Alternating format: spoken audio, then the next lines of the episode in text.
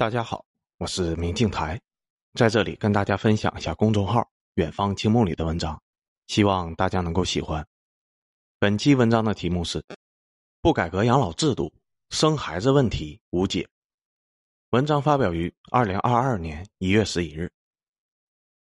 任泽平团队提出让央行多印两万亿，专门用来奖励群众生孩子，引发了全网的群嘲。看似两万亿很多。但是分到每个孩子头上才四万块钱，你会为了四万块每人的奖励就生育很多孩子吗？如果只是生，也许还有极个别人会做，但如果还要养，那就真的算了吧。连生带养，四十万都未必有人愿意做。按照四十万算，国家要拿出二十万亿，只为了奖励生孩子。中国虽然比以前富裕多了，但真没这么多钱拿出来干这事儿，拿两万亿都够呛。虽然很多人都在以很多的角度去群嘲任泽平，但几乎所有人都认为确实有鼓励生育的必要，只不过觉得任泽平这个办法不太靠谱而已。为什么中国的生育率上不去呢？有没有什么办法可以挽救？我的观点是，除非改革养老制度，否则生孩子问题无解。但没有几个国家敢动养老制度，所以导致全球所有的国家在生孩子的问题上束手无策。为什么养老制度这么关键？人类为什么要生孩子？是为了传承基因吗？基因是这么认为的，只遵循本能的动物也是这么认为的，但人类不这么认为。人类的生育决策在很久很久以前就开始按照理性来进行决定了。先看现代人，如果单纯为了增加自己后代的数量，男性可以捐精，女性可以捐卵，医疗机构会自动让你拥有生物学上的后代。还不用你自己费心养育。如果人类一门心思的追求自己的生物学后代，那么捐精和捐卵的活应该大量的人挤破头去做的。大家都想要捐精捐卵，养孩子的任务就让那些白痴去做吧。生多粥少，那就付费来决定，出钱最多的人才有资格捐精捐卵，然后凭空获得后代。但实践的操作中却完全相反，愿意捐精捐卵的人稀少无比。以至于医疗机构需要出钱来吸引别人来捐精捐卵，捐卵是有钱可以拿的，捐精也有钱可以拿，就这都没有人愿意去。这个证据足以说明，现代人无论是男是女，都对单纯拥有生物学后代没有任何的兴趣。而在古代，溺死婴儿的现象贯穿所有的朝代，而收养的现象也贯穿所有的朝代。溺婴杀的是自己家亲生的孩子。收养是把宝贵的养育资源给一个和自己毫无血缘关系的人，这两者同时存在，这说明人类需要的是社会学后代，而不是生物学后代。社会学后代和生物学后代的区别在哪里呢？八个字：传宗接代、养老送终。人类养孩子的终极目的是为了这八个字，而不是为了要孩子而要孩子。为什么溺死婴儿和收养现象同时存在？为什么捐精捐卵反而可以拿钱？核心的原因就是这八个字。而如今，全世界所有国家的生育率崩塌，也是因为这八个字。为什么现代人类不生孩子？有人说是房价太高，只要房价下去了，生育率马上好转；有人说教育费用太贵，只要教育费用下去了，生育率马上好转；有人说福利待遇太低，要是能给欧美那样的好福利，生育率马上就会有所好转。以上通通全部错误。先说房价太高会压制生育率的，很明显，你看看房价低的地方生育率如何不就行了吗？中国鹤岗的房价很低，几百块钱一平米，结果总和生育率仅为百分之零点七，远低于百分之一点一的全国均值。再说教育费用太贵会压制生育率的，你知道古代的教育费用有多贵吗？贵到全国只有百分之一的人读得起书，结果。全国大生特生，而现在基本上全民识字，教育费用低到了古代的零头，结果没有人愿意生孩子。难道恢复古代那种昂贵的教育费用，你的生育率就能恢复到古代了吗？现代教育费用太低，导致没有人愿意生孩子，这个当结论还差不多。所以教育费用太贵会压制生育率，这从一开始就是一个伪命题。至于认为提升福利待遇就能够提高生育率的，那更是扯淡了。都说欧美好，福利好，直接看欧美的实际情况不就行了吗？欧美是全球第一个生育率下滑的，把福利待遇提到顶，提到了发达国家都承受不了的地步，依然无法刺激生育率。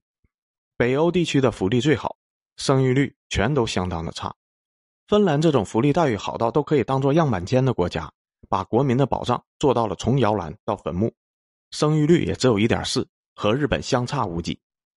中国做不到芬兰那种福利待遇，就算做到了，也就一点四的生育率，有用吗？新加坡的总理李光耀为了解决人口问题，开始的时候怀疑是房价太高，于是启动了组屋计划，给每一个新加坡家庭分房子，结果但又没有。后来李光耀怀疑是福利不够，派人去北欧国家学习先进经验，结果发现北欧那边的人比新加坡人还不想生孩子，于是就此作罢了。最后，李光耀没有办法了，引入了移民来解决劳动力不足的问题。结果，李光耀发现，第一代移民来了新加坡之后，还是老老实实的大量生孩子。结果，第二代移民也直接不生了。因此，房价问题、教育问题、福利问题，哪怕解决到世界最完美的样板间国家，也无法解决生孩子的问题。这都是有实际案例来证明的。为什么都不想生孩子？因为生物繁衍是有代价的，而且代价相当巨大。有些螳螂为了生孩子，公螳螂交配完以后一动不动的让母螳螂活活吃掉；有些蜘蛛为了生孩子，母蜘蛛产完卵以后就把自己弄死，当孩子未来的食物。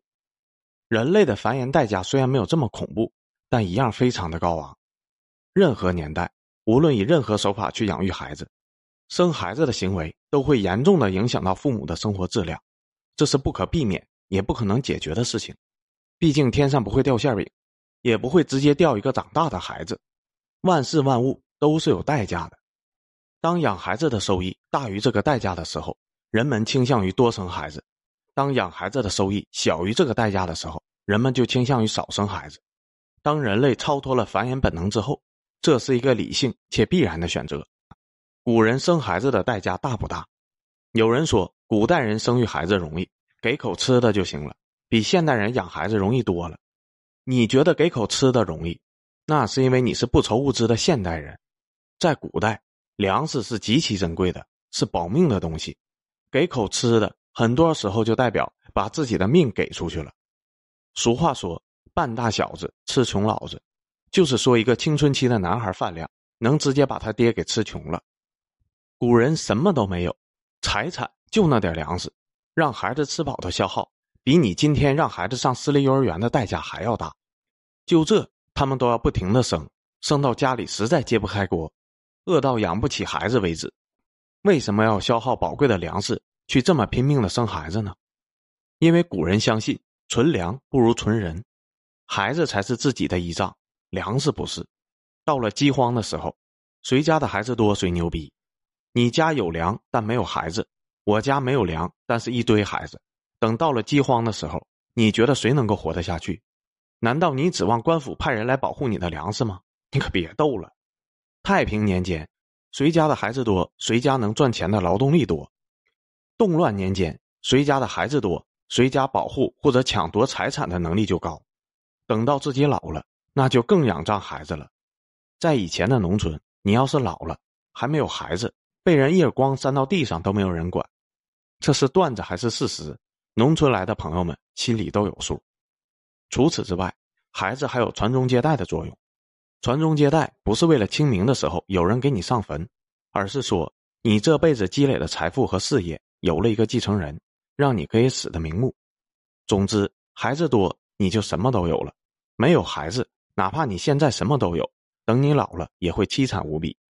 总结下来。那就是多子多福，在政府力量缺失的古代基层，多子多福是客观事实，不是为了忽悠老百姓生孩子而编造出来的。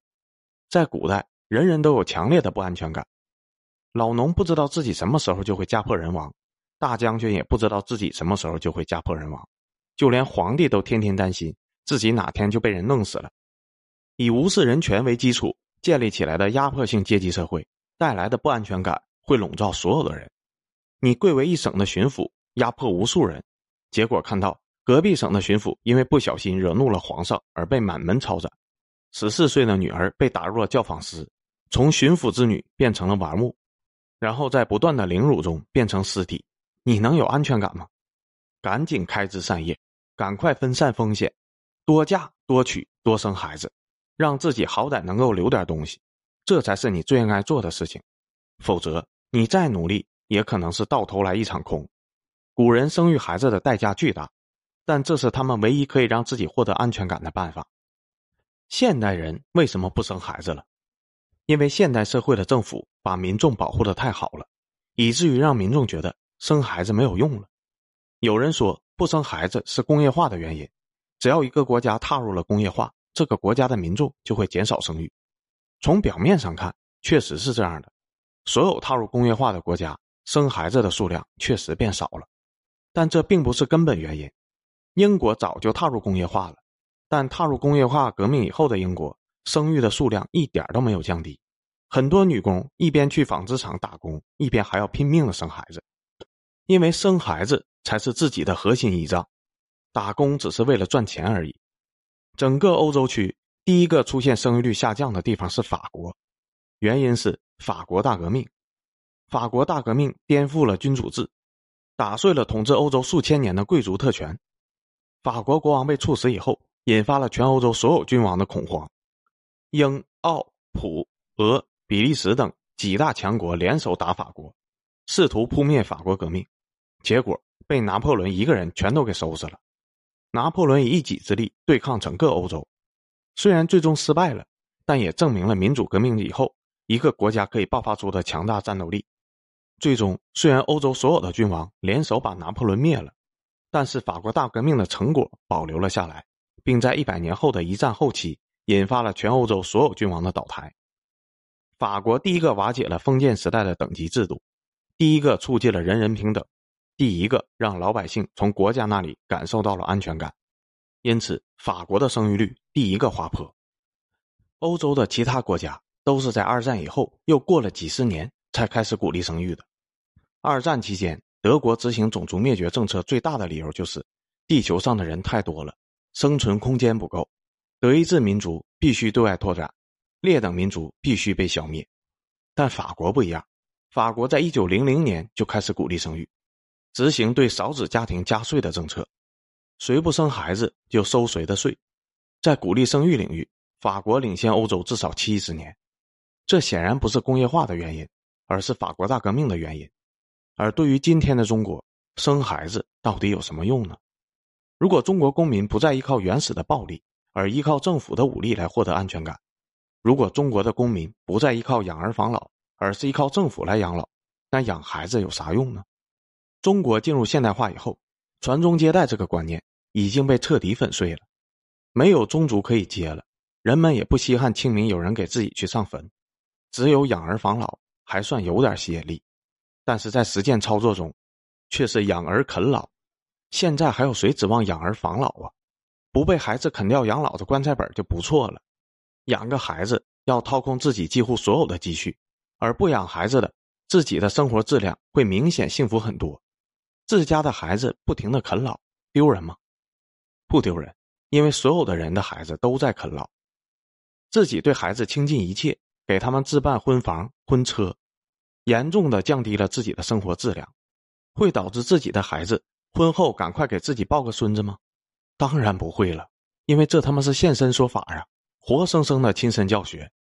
九零后看到自己的爸爸妈妈为了自己花钱后那凄惨的样子，只会暗下决心：我他妈绝对不能生一个像我一样的孩子来啃我自己，我他妈绝对不能生一个像我一样的孩子来啃我自己，我他妈绝对不能生一个像我一样的孩子来啃我自己。如何避免自己的孩子不像自己这样啃老呢？最保险的方案当然是不生了，只要不生。就肯定不会生出啃老的孩子。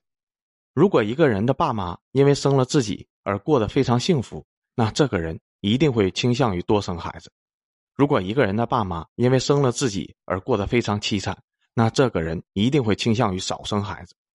现在所谓的婚恋专家和媒体宣传，为了促进结婚率，都是这么说的：结婚后，夫妻第一，孩子第二，父母第三，只有这样，孩子才会幸福，家庭才会和睦。你说的一点都没错，但是你觉得这样宣传就会促进结婚率了是吧？你可真是个小聪明呢！你这样宣传确实可以提升结婚率，但是会严重的降低生育率。结婚前我是他说的夫妻排第一，生育后我他妈是他说的父母啊排最后。你可以让我把父母当成最不重要的人，但不代表我愿意生个孩子把我自己当成最不重要的人，好吗？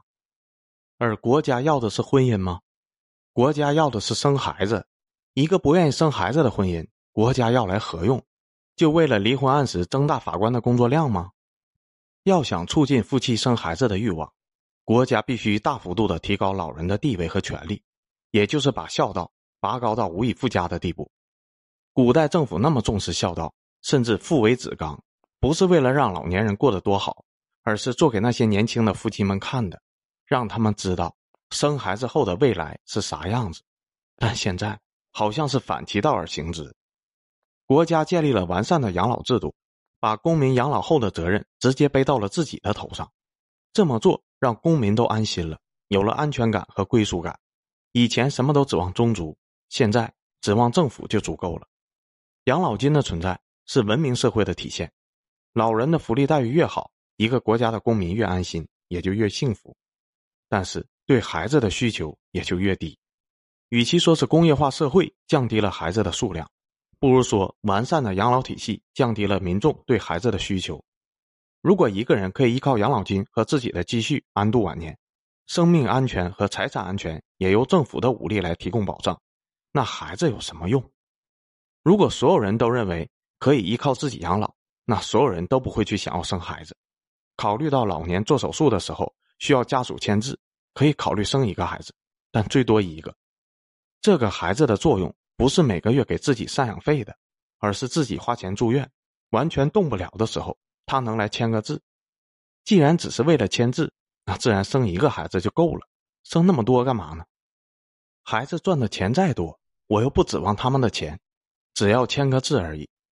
如果生了两个，那也只是怕一个孩子出意外，没有熬到自己老的时候来签字就死了而已。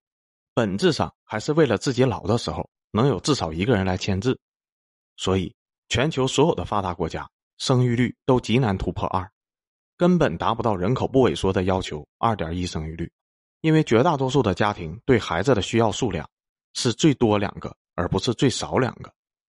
为什么很多人建议穷人不要生孩子？生孩子本来对穷人而言是刚需，是和茶米油盐一样的生活必需品。但随着国家保障对穷人的全覆盖，生孩子成了一种奢侈品，和宠物消费一样的奢侈品。在有人签字的时候，养孩子提供的情绪价值还真不如养宠物，代价也小得多。不指望孩子给自己赚养老费，还有被孩子啃老的可能性，那没钱自然不要去生孩子了。为什么现在中国的很多男女在结婚方面吵得一塌糊涂？当所有人认为。孩子只要生一个能签字的就行，养老靠自己的时候，对孩子的需求会大幅度的降低。而结婚最大的目的就是为了共同生育孩子，都需要大量的孩子，才是夫妻双方可以靠婚姻共赢的最大支撑点。如果对孩子的需求大幅降低，婚姻的意义也会大幅度的降低。既然不想要孩子，那我为什么要在婚姻上面进行妥协呢？不需要孩子的话，那我进婚姻只有一个目的。那就是让自己的生活变得更好。都需要孩子的时候，婚姻是个双赢的游戏，因为单靠男女一方生不了孩子。不需要孩子的时候，婚姻就是个零和博弈。女的生活变好，就代表着男的生活变差；男的生活变好，就代表女的生活变差。那自然是矛盾重重了。现在很多的男性还受到传统的传宗接代观念束缚，还有一点结婚的热情。女性早就彻底解放了。我不需要传宗接代，我也不需要孩子养老，这辈子一个小孩就行了。那我为什么要为了婚姻妥协呢？而当传宗接代和多子多福的观念被慢慢证伪以后，男性也会慢慢的觉醒并解放。毕竟人的本性是利己的，不生孩子甚至于不结婚，都会成为以后的常规选择。女的如果不结婚不生孩子，日子会很快乐；男的如果不结婚不生孩子，其实日子也会很快乐。所以就变成现在这样了。想让如今的中国人拼命生育，其实很简单，只要让所有的国民都失去对政府的信任，重新笼罩在不安全感里就可以了。如果夫妻最大的依仗不是政府，而是自己的孩子，孩子越多，日子越稳妥，那现在所有的所谓生育障碍都不再是障碍。买不起大城市的房子，所以不生。我租房子生，我睡帐篷生，我回老家生，甚至钻山林都要生。以前的超生游击队，夫妻合力到处躲躲藏藏都要生，不就是因为他们夫妻双方都认为，生孩子是自己未来幸福的指望吗？上不起私立幼儿园，不上就是了呗，随便找个公立上也比当初的超生游击队强吧。至于其他的理由，那就更不是理由了。只要夫妻把孩子当成自己的人生指望，一切问题都不再是问题。如果夫妻把自己的人生指望寄托在自己和政府，而不是孩子身上，那生育方面任何鸡毛蒜皮的问题都会成为天大的问题。越有安全感，对未来或者说对老年的生活越有信心的人，越不希望生育；越没有安全感的人，越希望生孩子。第二次世界大战之后，整个欧美都爆发过一股婴儿潮，男男女女都拼命的生孩子，就是因为战争带来的乱世，激发了他们的生育本能。目前全世界生育率最高的地区。都有一个共同的特点，那就是战乱不休，政府旦夕之间就会覆灭，那自然只有孩子才能靠得住。关于养老的问题，还有个不好听但却是事实的真相：养老院虐待老人的新闻可以极大的刺激年轻人生育的欲望，无后老人凄惨死去的新闻，也可以极大的刺激年轻人生育的欲望。这里面的逻辑关系，大家可以思索一下。因此，一个国家越文明。对国民的保障程度越高，国民的生育意愿就越低。发达国家和地区，第一代移民拼命的生孩子，第二代移民直接也跟着不生的原因就是这个。因为只有工业化的国家才能提供这么强的安全保障，所以看起来好像是工业化导致了全民绝育。但这么做可以让民众和国家牢牢的绑定在一起，可以让一个国家爆发出强大的凝聚力和战斗力。武力和财富都吊打那些民众极度没有安全感的国家，代价就是全民都不想生孩子了。政府给的生育补贴再多，也不可能抵消生育的代价，所以补贴政策在全球看来都效果寥寥。除非你补贴了一个天文数字，政府把一切都管起来了，民众就不愿意生孩子了。那直接人造子宫加社会化养育行不行呢？政府把一切都给包干了，行倒是行。但首先，你没有人造子宫技术，而社会化养育的成本太高了，高到政府无法负担。生孩子其实代价不大，大的是养育。你夫妻俩都承受不起自己亲生子女的养育代价，你交的那点税，难道够政府把你的孩子养大吗？因此，想要提升生育率，只能降低民众在养老方面对政府的依赖。越依靠孩子养老，生育意愿越强，民众会自发的解决一切关于生育的问题。但这样做和文明社会、现代化政府的原则相违背，所以此事无解。把目前所有人的养老金取消，全部转化为补贴新生儿，可以大幅度的增加中国的生育率。我保证立竿见影，绝对有效。但全球哪个政府敢这么做？现在虽然生育率下滑，但局势还真的没有急迫到可以进行如此改革的地步。不过，提升生育率的方法还是有的。副作用挺大，但肯定有效。当中华民族的人口降低到了一个危险的程度时候，这副药肯定会吃，甚至更猛的药都可以吃，所以也不用过于担心。虽然现在治不了生育率下滑的顽疾，但这并不会导致中华民族的灭亡。再过几十年，中国就是几个老年人对应一个年轻人了，养老金的入不敷出是一个定局。再过几十年，中国每年死去了老年人。将会远远的超过新生人，中国的总人口开始不断的萎缩。不管从减轻养老负担，还是从激励生育的角度，几十年后，中国收缩养老政策都是一个大概率的事件。像今天的老年人那样，可以单靠养老金轻松养老，我觉得真的不太可能，因为这是建立在目前几个年轻人对应一个老年人才勉强做到的好福利。到时候，国家一定会让有孩子的老人过得更幸福。做给年轻人看，以此来提高年轻人的生育意愿。没有孩子或只有一个孩子的人，如果过得比有两三个孩子的老年人更幸福，这绝对是和那时候激励生育政策大方向相违背的。几十年后，算算时间，刚好轮到你退休了呢。以上只是我的一个分析和推理，有没有道理，你可以自行思考。如果到时候改革了养老制度，你打算咋办？